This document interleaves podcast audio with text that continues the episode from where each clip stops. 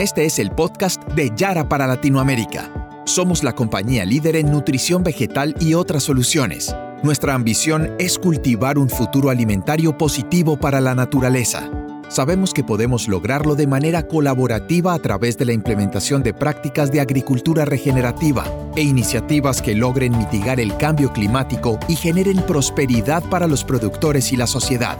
Este podcast es para ti porque sabes que puedes llevar tus cultivos a otro nivel con Yaravita, nutrición especializada y bioestimulantes para potenciar el desempeño de tus cultivos. Con Yara, el conocimiento crece. Hola, bienvenidos a nuestro podcast Productores que cultivan un futuro alimentario positivo para la naturaleza. Les recordamos que tendremos dos podcasts por mes sobre temas de interés para todos. Les habla Cintia Soto, gerente de marketing digital para Yara Latinoamérica, y el día de hoy tenemos a un gran invitado que nos acompaña desde Argentina. Él es Adrián Balsa, líder de bioestimulantes para Latinoamérica. Hola Adrián, bienvenido. Hola Cintia, muchas gracias por el espacio. Estoy muy feliz de poder compartir y de poder tener justamente este lugar para compartir a los agricultores de Latinoamérica cuáles son las herramientas con las que nosotros contamos para cultivar un futuro alimentario positivo para la naturaleza. Muchas gracias, Adrián. La verdad estoy muy complacida de tenerte el día de hoy aquí con nosotros, con un tema bastante interesante para todos los que nos escuchan, que es la bioestimulación desde el punto de vista de la sostenibilidad. Antes pensábamos que el mundo y en sí los recursos eran infinitos.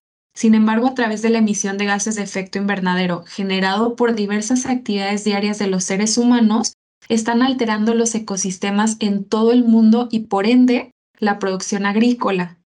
¿Esto qué significa?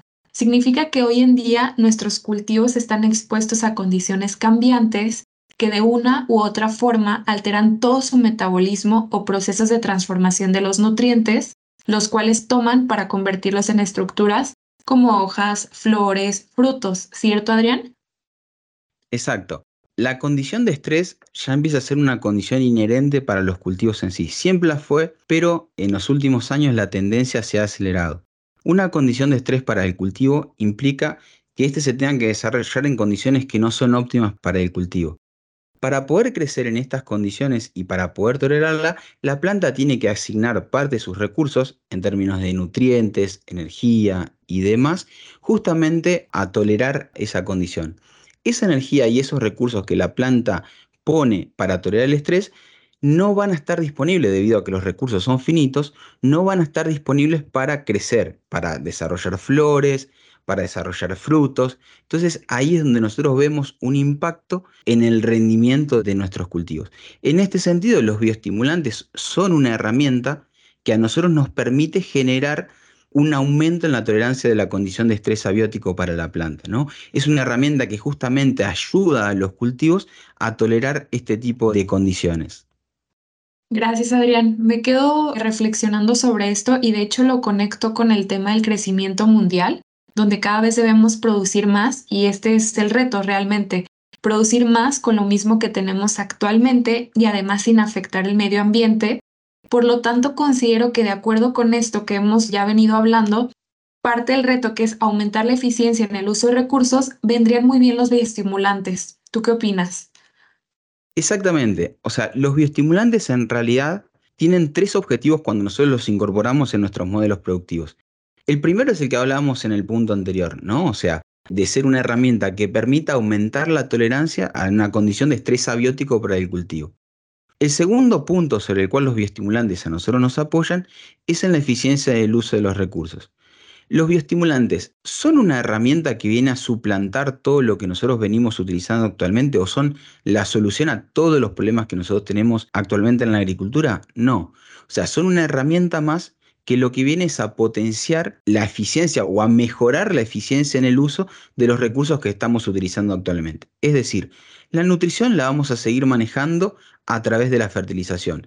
El control de los agentes bióticos lo vamos a seguir utilizando o lo vamos a seguir haciendo a través de aquellos productos que nos permitan el control de los agentes bióticos.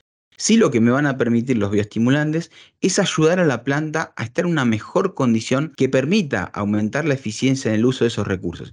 ¿Y qué pasa? Yo, al aumentar la productividad en mi superficie, voy a lograr no necesariamente avanzar sobre, por ejemplo, nuevas tierras. O sea, lo que me va a permitir es que yo con la misma cantidad de recursos que vengo utilizando actualmente, que es una X cantidad de nitrógeno, una X cantidad de fósforo o una X cantidad de zinc, yo pueda lograr aumentos en la productividad. Es decir, yo pueda lograr producir más alimentos con la misma cantidad de recursos que vengo utilizando actualmente. Buenísimo, buenísimo. Entonces, realmente son pieza clave para esto que platicábamos sobre cómo producir más realmente con los recursos que tenemos actualmente, ¿no? Entonces, ¿cómo podrías tú definir, Adrián, qué es un bioestimulante? Esa es una buena pregunta, porque en realidad hoy en el mercado hay muchos productos que se autodefinen como bioestimulantes. Los bioestimulantes son aquellos productos de origen orgánico ya sea pueden ser sustancias o pueden ser microorganismos también, que cuando nosotros lo aplicamos, ya sea en las hojas o en la rizósfera, tiene la capacidad de modificar algunos mecanismos fisiológicos dentro de la planta, independientemente del contenido de nutrientes que tengan en su composición. De vuelta, relacionado con el punto que hablábamos antes, o sea, nos van a activar o desactivar vías metabólicas sin tener ningún efecto sobre la parte nutricional. ¿Cuál es el efecto que yo logro activando estas vías que te menciono? Son tres. Dos ya los mencionamos, aumentar la tolerancia al estrés abiótico, aumentar la eficiencia en el uso de los nutrientes y la tercera es aumentar la calidad de los cultivos. Y en este sentido, nosotros como productores debemos asumir el rol que tenemos de que somos productores de alimentos. Entonces, en ese sentido, la calidad empieza a ser un parámetro relevante para los consumidores, ¿no? O sea, es producir más alimentos con el foco puesto en cómo se producen esos alimentos, es decir, de vuelta a linkear a tener una mayor eficiencia en el proceso productivo, pero que además esos alimentos tengan una mejor calidad para satisfacer las necesidades de los consumidores. Sí, correcto. Y Adrián, desde la oferta tan alta que existe en el mercado para que los bioestimulantes cumplan su función, ¿qué característica agronómica y o edáfica consideras tú que es esencial? Bien, acá es una pregunta amplia y que la podemos abordar de diferentes aristas, ¿no? Primero, un bioestimulante para que pueda ser efectivo debe tener una buena formulación lo que hablamos en el punto anterior, ¿no? O sea, yo tengo componentes activos que derivan, por ejemplo, de un alga o que derivan de un extracto de aminoácidos, por ejemplo, pero yo necesito de que esos elementos, de esos componentes bioactivos, lleguen a la célula o lleguen al tejido en el cual van a generar un cambio. Entonces, para, digamos, el camino o la vía que yo tengo para que esos componentes activos lleguen a esos lugares de acción es la formulación. O sea, yo tengo que tener un producto que tenga altos estándares de calidad en términos de formulación. El segundo tema que, que yo debo tener en cuenta es elegir el bioestimulante adecuado para el problema que yo debo solucionar. Y en ese sentido, debo trabajar o debo ser consciente de hacer un correcto diagnóstico de cuál es la problemática que a mí me está limitando el rendimiento. Debo entender si es una cuestión de altas temperaturas, de exceso o déficit hídrico. ¿Cuál es la limitante abiótica? ¿Cuál es el problema que a mí me está poniendo una barrera para que ese cultivo no pueda expresar su máximo potencial genético.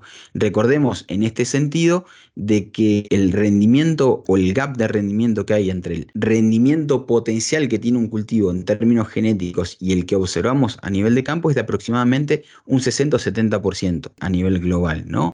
Entonces yo debo, debo tener en claro cuál es la limitante que a mí me genera esa diferencia.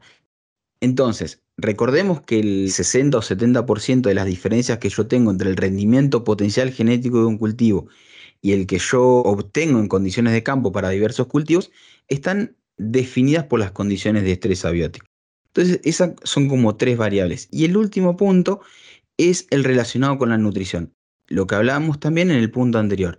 Los bioestimulantes no reemplazan la nutrición de los cultivos. Entonces, yo necesito darle los recursos a la planta para que a través de los bioestimulantes sean utilizados de una manera eficiente. Entonces son varias aristas, ¿no? O sea, una buena formulación, hacer un correcto diagnóstico, seleccionar el producto adecuado para mi tipo de estrés, son todas las variables que yo debo tener en cuenta a la hora de elegir un producto. Claro, y ahora que estamos hablando también desde ese lado de la elección del producto, ¿cuáles consideras tú, Adrián, que serían los tres motivos por los cuales todo productor que busca alcanzar el potencial natural de sus cultivos debe considerar los bioestimulantes dentro de su programa de nutrición? Creo que ya hace algún momento lo mencionaste, que eran tres, pero igual si podemos recapitular y resumir para los que nos escuchan, sería buenísimo. Bien, a ver, las tres razones, digamos, por las cuales un agricultor debiera incorporar el uso de los bioestimulantes, yo creo que están relacionadas con, primero, el estrés abiótico.